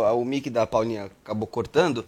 É, na verdade, eh, Paulinha, eu disse que foi a última apresentação e foi há, É, há 15 a dias, dela, né? é, faz Há 15 um dias. tempo, Só que exatamente. o comentário dela veio somente agora. Agora, nessa entrevista do Globo. Lá, João. Olha a situação que a gente vive, gente. Uma pessoa faz uma dança sensual. E usa roupas sensuais. O que, que significa ser sensual? Significa que visa despertar o desejo lógico. sexual das pessoas em volta. Algumas das pessoas em volta, homens, dão pequenas mostras, meio inclusive eh, constrangidas, de desejo sexual. E a própria pessoa que intencionalmente estava querendo despertar o desejo Fica sexual indignado. ainda sobe num palanque moral para condenar o efeito e a mostra inocente dos caras ali. E seria uma coisa se tivessem abusado, se tivessem sido grosseirões, não foram nada disso. Ainda condena o desejo sexual masculino que foi produzido de forma intencional. Então é meio, é meio difícil sustentar essas duas coisas, né, gente? Vamos, vamos assumir que a dança sensual, nem toda dança Fada sensual, sensata, cristal sem defeitos. nem toda dança sensual, nem toda dança sensual produz o mesmo efeito. A dança do Adrilles. A dança do Adrilles ontem, por exemplo, deixou a nossa plateia aqui sem nenhuma sem É. Eu vou nenhuma fazer reação. uma dança hoje pra Sem você. nenhuma reação. Mas há danças sensuais que produzem um efeito. É, pra parte da sensualizar, é pra despertar o desejo problema e a isso. É, sensualidade. esse é, esse é o objetivo da coisa. Então não é pra ficar depois ofendido porque o efeito aconteceu. Agora, será que não existe uma questão mercadológica também nisso? Uma estratégia? Mercado algo? progressista e ideológico. Sexo Por parte da? Paola. Não, da Paola que ele tá falando. Não sei, olha, Paola. houve Mercado uma progressista, repercussão, não é que ela decidiu falar. Porque Houve uma dia- repercussão, inclusive, ó, Não, uma ouvinte Paulinha. nossa escreveu aqui. Mas ela deixou, é, falou Uma depois da repercussão. Nossa, claro, foi o depois. ponto. É, Tá foi vendo? aí que foram Aí. questionar ela sobre isso. Eu recebi uma entendeu? info aqui também, Paulinha. Recebeu uma a Fabiana info? Carla era jurada também, fez os mesmos comentários. Fez, só que não tão bobo, assim, não tão. Bobagem não é Mas é desrespeito. uma Se mulher um fazendo homem- o mesmo Mas comentário. eu faria o mesmo comentário. Ela tá extremamente sensual, a dança foi incrível e a temperatura subiu. Uma temperatura. Eu acho que mas pra ela uma querer questão comprar- da extensão, Então, quando eu me dessa refiro, conotação ô, meio Paulinha, tio do pavê, meio Quando eu me boba, refiro à entendeu? questão mercadológica, eu tô dizendo o seguinte: nós estamos aqui discutindo a Paula Oliveira. Claro, vira pauta. Vira é uma pauta. pauta. Sim. Vira Mas é pauta. uma mercadológica Porque se ela não questão- tem essa postura, não vira pauta. Mas tem uma questão mais ideológica. É o que eu sempre falo. O progressismo ideológico identitário, no caso o feminismo, que acha que todo olhar ou aproximação, ou mesmo elogio masculino é um ato de machismo, vende. Tanto é assim que ela só se colocou como indignada depois da repercussão. Ou seja, uma bobagem, aquilo que o Joel bem disse, uma dança sexual que visa excitar os olhos ou a imaginação das Mas pessoas e a pessoa fica indignada Mas, porque ela excitou Agora, não, mas não, só fala- uma coisa. Ah, é não, porque há muito, por muito tempo a sensualização da mulher reduzia a mulher só a isso. Isso que você falou, Adriles, eu achei legal, por exemplo. Você falou. é, você ser sensual não quer dizer que você está se reduzindo Apenas, é apenas, a isso. Só que durante muito tempo, e na televisão principalmente, reduziu-se apenas a isso, né? Então, por isso que hoje a gente discute esses assuntos. É por isso que vira pauta. Mas é por sabe- isso que sabe as tá pessoas acontecendo, observam Paulinha? com Mas outros todo mundo olhos. sabe que a Paola Oliveira é uma Mas grande sabe- mas atriz, sabe uma grande não, personalidade, não é só um sabe- corpo. é que Mas ali, naquele receio. momento, naquela circunstância, ela estava sendo sensual. O e não que- quer ser elogiada por ser o que sensual. me cria Ora. receio, gente, a roupa que é ela aceitou fazer sempre uma pessoa É, querer surfar a onda já sabendo que isso gera uma Isso. polêmica. E- mas- e a pergunta cultural Esse é é a seguinte: ponto. por que, que esse tipo de pauta gera onda e gera repercussão hoje em Isso. dia? Por causa de uma mentalidade. E olha a situação curiosa em que a gente está sendo levado por esse excesso. O desejo sexual feminino. Ele é libertador, empoderador, maravilhoso, deve ser celebrado. O homem é O opressivo. desejo sexual masculino homossexual, ele também é empoderador, libertador, maravilhoso, vamos celebrá-lo na rua, e eu também acho, acho legal, a gente tem que celebrar mesmo. Agora, o desejo sexual masculino É opressivo. heterossexual é opressivo, machista, terrível e Ai, tem que ser que reprimido a fofo. todo custo. Você está dizendo que existe heterofobia no Brasil. Isso não é heterofobia. É heterofobia, sim. Legal. Adriles, Fada sensata, Calma, fada Adriles, calma. sensata. O, o significa apenas que há excessos Eles ideológicos. brigam até quando eles concordam. É heterofobia. Tem claros excessos ideológicos. É, mas é lógico o movimento. Agora falando Mostra sério. o desejo Turma. sexual masculino heterossexual tem que ser levado Não, com agora, naturalidade. agora falando sério, falando sério, o que o exagero dos movimentos identitários, particularmente os LGBT e os feministas, fazem é exatamente isso: demonizar o desejo heterossexual masculino como se fosse, de alguma forma, opressor em todas as medidas, aí calcando realmente Peraí, o que a Paulinha falou, a e Paulinha erros do passado. aqui. Não Peraí, quer dizer que o olhar de desejo seja sempre Ô, opressivo hétero, ou machista. só um minuto. Essa é a questão. Deixa eu eu sou ver a hétero, Paulinha. machão, gurilão. Deixa eu ouvir a provedor. Paulinha pra gente fechar, por favor. Meu Deus, é tanta coisa que eu falar. Mas é isso que eu acho que isso que é importante a gente entender, que durante muito tempo reduzia-se as mulheres a só bela, a só gostosa, a só Ah, sensual. algumas pessoas, né, Paulinha? Não são todas. Não, às vezes os estereótipos eram muito assim, É, eles né? eram muito colocados dessa forma. E é por isso que hoje a gente Muito bem. fala bastante sobre isso. Ah. Então, independente é, de- desse ponto ter sido um exagero na opinião de vocês, vocês acharem que a Paola tá só comentando porque faz parte Também de um acho. mercado, é um assunto que a gente tem que tratar. E eu acho que o desejo masculino é bem-vindo quando talvez seja de forma é, mais inteligente, menos bobona, menos tiozão do pavê, porque daí ficou Paulinha, hoje feio, você vai dançar e eu vou te fazer um elogio poético. Não vai dar. Turma, Fica para próximo ano. Meu tempo está estourado aqui, mas eu não posso deixar de agradecer as mais de 30 mil pessoas que nos acompanham através da transmissão do Morning Show no nosso canal no YouTube. Pedir aquele like para todo mundo, parceiro que ajuda tanto a gente. E verifica se você está inscrito no nosso canal. A gente está quase chegando a um milhão e meio de inscritos, contando muito com a sua participação, com a sua audiência. Esse programa só existe por sua causa. São 11 horas e 6 minutos. Se você tem alguma pergunta pra fazer, é melhor pensar bem, porque ele não foge de nenhuma. Eu tenho um filho que só gosta de mulher feia. O que você acha? Eu acho que ele puxou o pai. Mitadas do Bolsonaro. Eu tenho um filho e esse filho me revelou que é gay. Ele perde algo com isso? Perde sim. O quê? As pregas! Mitadas do Bolsonaro no Panflix. Baixe agora na App Store ou no Google Play, no celular ou tablet. Panflix, a TV da Jovem Pan de graça na internet. you. Na graduação EAD da Uniaselv, você constrói o seu futuro de um jeito único. Único porque só aqui você tem um tutor exclusivo para sua turma, experiente na área do seu curso. E também porque dá para estudar até pelo celular, com navegação gratuita, patrocinada pela Uniaselv. Viu só? Aqui o ensino é superior mesmo, com nota máxima no MEC e mensalidades a partir de 169 reais. Comece hoje. Inscreva-se já em uniaselv.com.br. Uniaselv. Dia 6 de agosto é C6 Day. Mas você sabe o que é C6 Day? É dia de desconto. Dia de se convencer de que duas polegadas a mais de tela fazem toda a diferença. C6 Day é dia de entregador fazer fila na sua porta. Dia de encher o elevador de recebidinhos pagos. É dia de preço baixo. Dia em que a mãe compra e o filho não vê. É dia 6 de agosto. Um dia com milhares de ofertas que são a maldade. Tudo na C6 Store. A loja dentro do app do C6 Bank. Corra, abra sua conta gratuita e peça seu cartão. C6 Bank é da sua vida.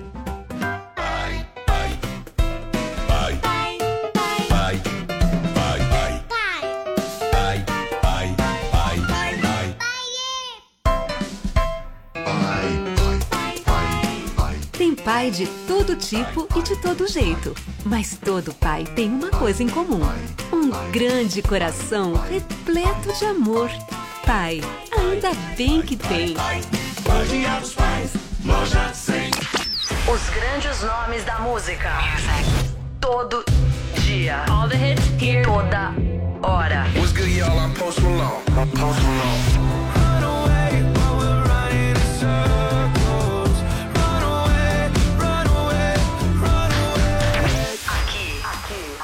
My station.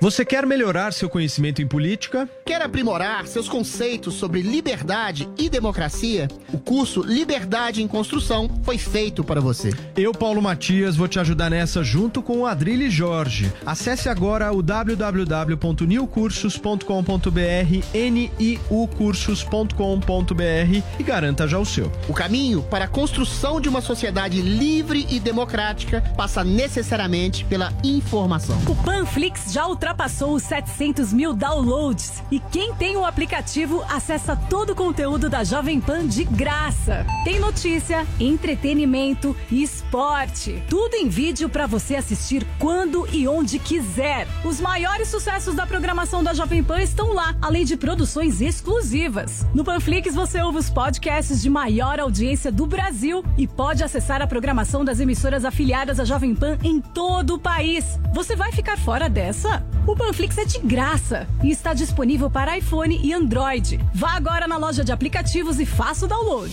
Jovem Pan, a rádio que virou TV.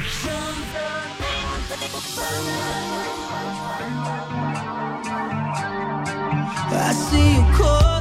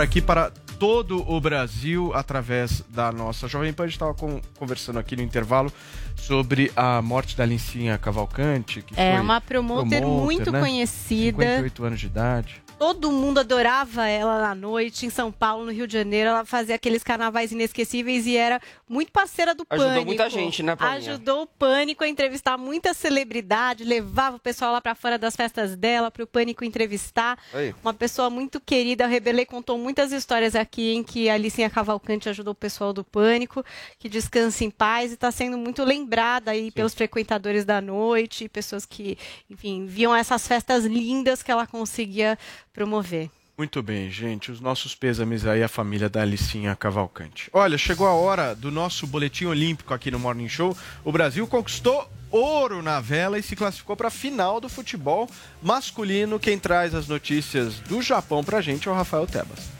Fala Paulo, muito bom dia para você, bom dia para o nosso ouvinte internauta nessa edição do Morning Show da Jovem Pan. Tem informação, vários destaques positivos para o Brasil na vela, no futebol masculino, no boxe, enfim, também no salto com vara.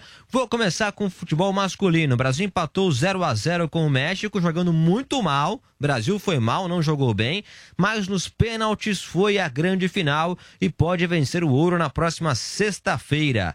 Na vela, Martini Grael e Carrena é ouro para o Brasil, o terceiro ouro do Brasil nos Jogos Olímpicos, né? Já tivemos, por exemplo, o Ítalo Ferreira no surf, a Rebeca Andrade na ginástica e agora a Martini Grael e a Carrena garantiram ouro para o Brasil nos Jogos de Tóquio no Japão. Além disso, há pouco Thiago Braz foi avançando, foi surpreendendo a muita gente porque nessa edição não está 100% fisicamente e se superou, conquistou a medalha de bronze para o Brasil, épica com Thiago Braz no salto com vara. E além disso, o boxe e o atletismo, né? O Alisson dos Santos no atletismo garantiu o bronze e no boxe o Abner garantiu também o bronze, assim como a Bia Ferreira. Valeu, Paulo! Muito bem, tá aí as, todas as notícias, as principais notícias do Japão da Olimpíada japonesa. É isso aí. Foi um bom dia pro. Brasil, né? Eu assisti o jogo de manhã, Vini, achei um jogo chato. Chato também, né? É. Não tem gostado muito, né? Você não gostou do futebol Eu achei, feminino, mas eu confesso, masculino. É o 0x0. Eu não tô conseguindo assistir essa Olimpíada, é tudo tarde, eu perdi a mão completamente. Mas o que importa é que nós estamos na final sábado, Brasil. Sábado, 8 e meia da manhã, churrasco. Isso. Ah, né, daí dá claro, pra 8 ver, e meia oito da manhã, meia da todo manhã dá mundo pra vai ver. montar uma carninha. E aí vai ser Brasil contra Espanha ou Japão. Eu acho que tá rolando agora a final. A Muito semifinal. bem. Gente, vamos continuar falando aqui no Morning Show da Olimpíada de Tóquio. A ginasta americana Simone Biles, Simoninha. querida pelo Adrilles, voltou a competir em Tóquio e conquistou a medalha de bronze na final da trave. Paulinha, ontem a revista Glamour dos Estados Unidos, ela respondeu perguntas relacionadas à saúde mental dela, né? A gente falou bastante disso ontem. Pois é, você sabe que vamos fazer um balanço geral da Simone, né? Porque ela saiu com uma prata por equipe e o bronze nessa terça. Então ela tem quatro medalhas de ouro na trajetória dela, uma de prata e duas de bronze em Olimpíadas. Então ela já era a única negra no top 10 das maiores campeãs da ginástica e ela subiu da décima para nona posição nesse ranking. Então continua sendo uma atleta de elite, não sei. O Adrilles tem as suas ressalvas, né? E aí ela conversou com a revista Glamour lá dos Estados Unidos e falou sobre várias questões, inclusive é, a respeito de estar ali no topo, de ser a melhor. Então ela falou assim, ó, na ginástica ou em qualquer competição, meu objetivo nunca foi ganhar, apenas aconteceu. Mas percebi que quando você está no topo, todos rezam para você cair, o que é estranho para mim. E aí ela também disse que co- ela sempre foi uma criança muito feliz, nunca teve problemas de depressão, depois quando adulta teve episódios e que ela teve a oportunidade de, como criança e atleta, sempre estar muito blindada, né, de críticas, de, enfim, problemas e tal, então que ela se divertia muito fazendo aquilo e era mais fácil para ela. E aí ela contou que teve dias ruins por conta de pressão competitiva e que no fim ela achou que foi um bom debate, porque a saúde mental de atletas devia ser mais debatida, porque não é algo para se sentir envergonhado. A Drilis amou Hum, e amor. agora. Que cutucada que ela deu na Drilis, hein? É, foi pra ele. Nossa, foi um recadinho. Arroba Paulada. Adriles Jorge essa hora. O Ela que você sentiu desse recado? Eu sinto, Simone, que você deve fazer exatamente o que você fez nessa competição da trave. né? Ir lá, Com a Simone Simaria. ir lá, fazer e eventualmente ganhar um terceiro, quarto, segundo e até primeiro lugar. É nesse sentido que eu falava on- ontem, quando um médico, por exemplo, ia operar uma paciente e não tinha outro médico, e aí poderia perder o paciente, ele Esse exemplo tinha que ir foi lá. muito ruim. Foi maravilhoso. Esse exemplo foi péssimo. O médico não pode desistir. acontece, Deixa eu falar. O médico, ele cuida da O vida de outra médico- pessoa. Deixa eu te falar. Fala. Se você tem um médico É. que está com algum tipo de problema de saúde mental e não tem outro médico para substituir, se você tem um policial que está com algum problema de saúde mental, está num tiroteio salvando vidas, ou um bombeiro salvando vidas no incêndio e não tem uma segunda chance, é, nesse sentido. A qual saúde mental. que a presta atenção, tá presta atenção, tá deixa eu te falar. É nesse sentido que você cura a saúde mental. Pela ação impositiva que você se coloca a si mesmo. Essa é minha responsabilidade. Pode dar errado? Pode. Mas eu vou lá e vou fazer. Porque essa é uma profissão de risco, é uma profissão de extrema, extremo cuidado em relação ao próximo. E um atleta, ainda que não seja um médico, ou um bombeiro, ou um policial que esteja lá para salvar vidas, ele dá o mérito da- do seu esporte ao sonho que ele tem. Ou seja, ele, um atleta de elite, ela, uma atleta de de elite, tem por função primeira superar obstáculos. O meu problema não é nem tanto contra a Simone, é contra a saudação que fizeram em relação à desistência dela. Porque aí você cria um precedente grave que a pessoa pode se colocar no lugar de vítima sempre e sempre vai falar assim. Como a Simone falou, eu acho que ela está exagerando um pouco. Quando você está no topo, todos torcem para você cair. Eventualmente, pontuais invejas e ressentidos sempre vai haver. Mas olha só, o que a gente acontece de problema hoje, que a gente vê de problema hoje, é exatamente o inverso. A Simone ganhou mais destaque de todas as atletas da- das Olimpíadas pela questão da sua desistência do que pela questão das medalhas que ela ganhou. Isso não anula o passado que ela tem. Ela pode voltar a ser uma atleta de elite. Ela pode voltar a ter o senso de espaço que ela diz ter perdido por causa de uma eventual depressão e voltar a se divertir fazendo aquilo que ela sempre fez, que é enfrentar os obstáculos, enfrentar a depressão e pela ação e não pela desistência, não pela inércia, cumprir a sua função de atleta grandiosa Agora, que ela foi e tomara que volte a ser. Nesse, nesse caso específico da saúde mental, se a gente pegar, por exemplo, o exemplo de policiais militares, o que tem hoje de programas Tem dos muito. governos tentando tratar exatamente Saúde dessa mental questão... dos policiais. Mas não dá pra desistir na hora, né, do tiroteio e Calma, autopsia saúde mental, não dá. Calma, eu te ouvi. Mas tem que se olhar só pra um isso, né? Eu tô querendo trazer aqui esse tema porque esse é um tema que no passado ele não era muito valorizado e hoje dia, para algumas profissões, ele é extremamente Exato. valorizado. Todo mundo que tem profissão de risco E tem se a profissão gente de trazer, risco. e se a gente trazer, se a gente É trazer claro. o exemplo da medicina, aqui ele vem muito bem a calhar, porque médicos, eu conversei com médicos que se manifestaram aí. Sim, se um médico está na porta de uma cirurgia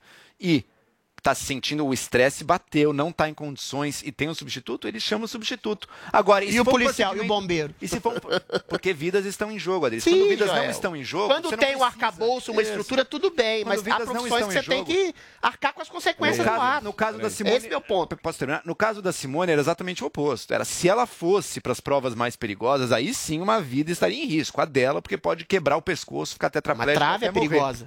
A trave é muito Perigosa pra menos caramba. perigosa. Ela explicou que é menos. Ela os explicou, tweets, é É, porque não gira no perigoso. espaço. Ela topou justamente as traves. não tem que ela, lidar com perigo. não Peraí, ela, topou, ela topou justamente as traves porque essa ela tinha condição de competir, sentindo que ela não correria grande risco ali. A decisão dela foi amparada pela equipe técnica, foi totalmente positiva do ponto de vista da segurança dela e mostrou que ela continua sendo uma atleta de elite. Afinal de contas, ganhou bronze numa Olimpíada. Não é para qualquer um. Não, só dizer uma coisa. Tem uma história que tá no livro do Politicamente Incorreto, do Luiz Felipe Pondé. Não, porque essa história é muito bacana. Não, mas peraí, Tem a um filme chamado... não falou. Não, eu vou abrir pra Ah, você vai falar? Não, 30 pode segundos. falar, deixa ele no filme falar. Patton, Rebelde ou Herói, sabe quando nasce o politicamente correto? Quando o Patton chega um general, assim, da ativa, forte, vigoroso, que não admitia essas coisas de saúde mental, tinha um cara lá na enfermaria com feridos de guerra e tinha um cara que não tinha nada. O que, que você tem? Eu lembro dessa Eu cena. estou sofrendo Eu dos nervos. cena. Ele dá um tapa no sujeito e fala: aqui não é lugar para covardes. Eu acho que é exagerada a questão do Patton, mas imagine se numa guerra, bom, você na né? trincheira, você dizer: eu estou com problema nos nervos, eu vou voltar. Nasce o politicamente correto, ultrassensível nesse filme. Vejam, Paulinha, Patton, peraí. rebelde ou herói. Hoje o exército eu americano Paulinha um lida com bilhões de dólares em tratamento de Eu veteranos mental. agora. Mas vai pra guerra, do mesmo jeito. Gente, é, saúde mental é importante sim. Eu acho que no caso dela, ela só fez alguma coisa que Você disse respeito a ela. Lembro. Né? Merece. se ela tivesse continuado, que nem o Adriles, ah, vai lá e vê. Tem vários atletas que falaram sobre Não, não isso. falei teve um continuar, monte, falei não mas celebrar a teve, existência. teve um monte de atleta falando, É, não teve o falei, Cielo, continua, vai lá. que falou Sim. que não queria ir pra natação, a mãe falou pra ele que ele dava uns tapas nele pra conseguir se colocar. Ué, foi uma técnica que deu certo A pra é ele. porrada, fazer o quê? Mostrou Ué, uma mas pra ela- que levou dois tapas lá do treinador. Técnico. E perdeu. perdeu. Pois é, então quer dizer, também não é, é prova de sucesso. Acho que cada um tem que saber o que é melhor pra si e saúde mental é um tema importante. Vocês perguntaram por que a gente estava falando da Paola aqui. É a mesma coisa a saúde mental. Antes era considerada uma grande bobeira, uma fraqueza. Mulher ficava internada porque era considerada histérica. As pessoas faziam um negócio de choque, não sabiam o que era autismo, trancava a criança no porão. Hoje em dia, graças à ciência, a gente já tem alguns caminhos para ter um bem-estar dessas pessoas e para conduzir para uma vida mais legal para Vou todo fazer um mundo. desabafo aqui em relação à nossa empresa. Sinto muita falta de um programa de saúde mental aqui na Jovem Pan, principalmente pra mim. Eu posso ser paciente também. Muita falta. Mas quem disse que é eu só você que tem saúde aconselhar? Paulo. Eu vou te aconselhar para te trazer a falta. saúde Eu mental. vou falar com o Tuta. Eu, olha, eu dou, eu dou tratamento, ó. Haja, haja de maneira ordinária, impositiva. A ação vence a inércia e vence a depressão. Pronto, te curei. Muito bem. Recomendo procurar um psiquiatra. Não antes desista. De tratar depressão. Não desista. Antes de tratar depressão, sei. recomendo. Aliás, na internet o povo tá fazendo meme de mim chorando. Eu chorei, mas não desisti. O cara não para. Ia ter uma É, cara fila. Imagina se o Adrilles entrasse na salinha do atendimento. Eu não, saía por dois dias, a gente não podia entrar Mas para a gente conversar. vai sobreviver, né, Vini? Vai. E não desistir, jamais. E não desistir jamais. Vamos fechar o programa de hoje, gente, com notícias do nosso entretenimento. Paulinha, tem uma série muito aguardada, com data de estreia definida e show do Kiss no Brasil, é isso? Pois é, Nossa, tudo remarcado. Então vamos lá, você que assina Prime Video ou que ainda não assina, tá pensando nisso, setembro de 2022 teremos sim a estreia da série que é baseada em Senhor dos Anéis, na saga de Senhor dos Anéis, que é considerada e pretende ser a saga mais cara da história da TV. Sabe que só para essa primeira temporada foram gastos mais de 465 milhões de dólares, amigos. Então quer dizer, Vão ser cinco temporadas, gastando essa grana toda, é superprodução. A gente está exibindo a primeira imagem aí para vocês já sentirem a vibe. E aí você diz: "Poxa, mas eu vi todos os filmes do Peter Jackson, eu li os livros do Tolkien, será que não vai ser meio repetitivo para mim?" Olha, eu acredito que não, porque o que eles querem fazer é partir antes de O Hobbit e O Senhor dos Anéis. Então trazer ali esse universo do Tolkien pré-Hobbit, pré-Senhor dos Anéis, muito provavelmente com novidades, né, Pra satisfazer os fãs, porque esse tipo de série já tem assim, lugar certo. Fãs da saga do Senhor dos Anéis, Certeza. que não são poucos, e conquistar também novos fãs, como fez ali The Mandalorian na Disney Plus. E aí temos os shows do Kiss remarcados. Agora parece que tá fixo, hein? No Brasil. Vê que o pessoal tá pondo tudo pra 2022 já, pra não ter que desmarcar, será, Vini? Pra não ter risco. Esperamos que sim. Então, reagendada a turnê para abril e maio de 2022. Então, você que quer ir na End of the Road World Tour, que é a maior e última série de shows do Kiss, já se prepare aí para garantir os seus ingressos. A gente vai ter shows em São Paulo, Curitiba, Porto Alegre e Ribeirão Preto. Então, fãs do Kiss, movimentem-se. Abril e maio de 2022 tem Kiss no Será que Brasil, nós vamos sim. poder ter shows Então. com capacidade completa Hoje, que pra quem não sabe, é aniversário do nosso Vinícius Oh. Moura. Tá completando 29 anos de idade. Com carinha Esse bebê. bebê! Muito obrigado, muito obrigado, muito obrigado. E eu fiquei. Com cálculo, eu fiquei. Eu, com Corpinho cara de de 48. 47. Eu fiquei. eu fiquei aqui antes de começar o programa conversando com É. o Vini, Você né? tá conservado, Será né? que no. é, só um minutinho, querido. É, ele acha que ele tá bem pra caramba. Conservadão. Em relação a conservadorismo, de alguma maneira, você não fala, não, porque você tá bem. Eu tô bem. Cara. Eu tenho mais de Tá 40, super, tô tá cheio de super, tá músculos. ferrado. Eu mostrei meu um corpo no seu programa, inclusive. Assistam, O- Talk Show, Casadrilho e Jorge. o Vini, deixa eu te falar. meu Deus. É, nós estamos em julho, né? Agosto. Agosto, Agosto, já. agosto, já perdemos. Exato, estamos em agosto. Agosto Agosto. do ano que vem nós vamos estar sem máscara. Olha, Ó, pelo amor de que Deus. sim. Eu já Acredito tô. que sim. Você acha, Joel? Acredito que quando a gente tiver com Acredito que 70% sim, Paulo. aí da Vai população... rolar o show? Vai rolar show porque a o Brasil gosta de se vacinar, essa é a nossa força. Acho que a gente vai passar na frente de muito país rico. Amém. E a variante peruana? Vai pegar peruano agora também? Não pegar nada não, pegar nada de não. Vai vir mais Pfizer aí, vai, ver, vai ter Butanvac. Fala de variante que já me dá um você. Vai ter negócio aqui. Butanvac, vai ter... E a Suécia, hein, que não fez nada. Ah, não, pelo amor de Deus. Mentira! Aos 45 Suécia segundo duvida tempo. mais país, Tirou maior a país que Suécia. deram Sim, preservou liberdade, não morre mais ninguém. restrições. Paulinha, como é que Morre funciona? mais ninguém. restrições? Conta pra gente. Vamos lá, vamos lá, porque a gente tem um tweet aqui, sabe que até abriu 70 telas no meu computador. A gente vai mostrar o da briga do Tiozão Games. O pessoal do Photoshop tá na ativa e o Tiozão Games fez uma cena clássica do Morning Show. Temos o Paulo Matias no intervalo falando com o Jodriles. Paulo Matias é uma mãe desesperada ou um pai no sofá, põe a mão na testa e estão lá os filhos. Uma grande briga. Nem a Lelê dá tanto Joel trabalho. e Adriles ali Senhora, discutindo a hashtag de hoje junte um casal com muitas artes do pessoal aí do Twitter. Obrigada, gente. Maravilhoso. Muito bem, temos mais? Ou Temos somente- mais um, quer mostrar mais Pode um aqui? A gente tem mais um, que é hashtag junte um casal, Paulo Matias e Paula Carvalho. São a serenidade do programa. O pau quebrando e eles naquela calma. Parece que estão em algum templo budista do Tibete. PQP. o cara ficou nervoso, mas é verdade, tem que manter a saúde mental, É, né? Nós saúde somos é é, Simone Baz aqui. Se precisar, a gente vai tirar um tempo. Não, Paulinha, você quando não eu- desiste nunca. Você Não, nunca jamais. desiste. Sabe quando eu mando no grupo, o Adris responde, adorei a pauta, eu falo, ih, então... Vai lá, Hoje... E quando ele entra no estúdio Hoje é de gritando, dizendo, ai, hoje promete. É legal. Falar de desistente profissional, falar mal de morto, é uma maravilha. Muito bem. Turma, Pra criticar o morto. Acabamos por hoje, Acabamos. né? Com essas imagens maravilhosas para quem nos acompanha pela Panflix e pelo nosso canal do YouTube, a Marginal Pinheiro ao lado do Rio Pinheiros e da Raia da USP. Esse drone da Jovem Pan maravilhosamente capitaneado pelo Luquinhas, que era nosso câmera aqui. Viva a liberdade de imprensa! Viva a Jovem Pan! Fora dos grilhões do Renan, o malvado! Olha o puxa-saco, meu. Puxei saco. Não deu para terminar o programa hoje, gente. Até amanhã. Meu Deus.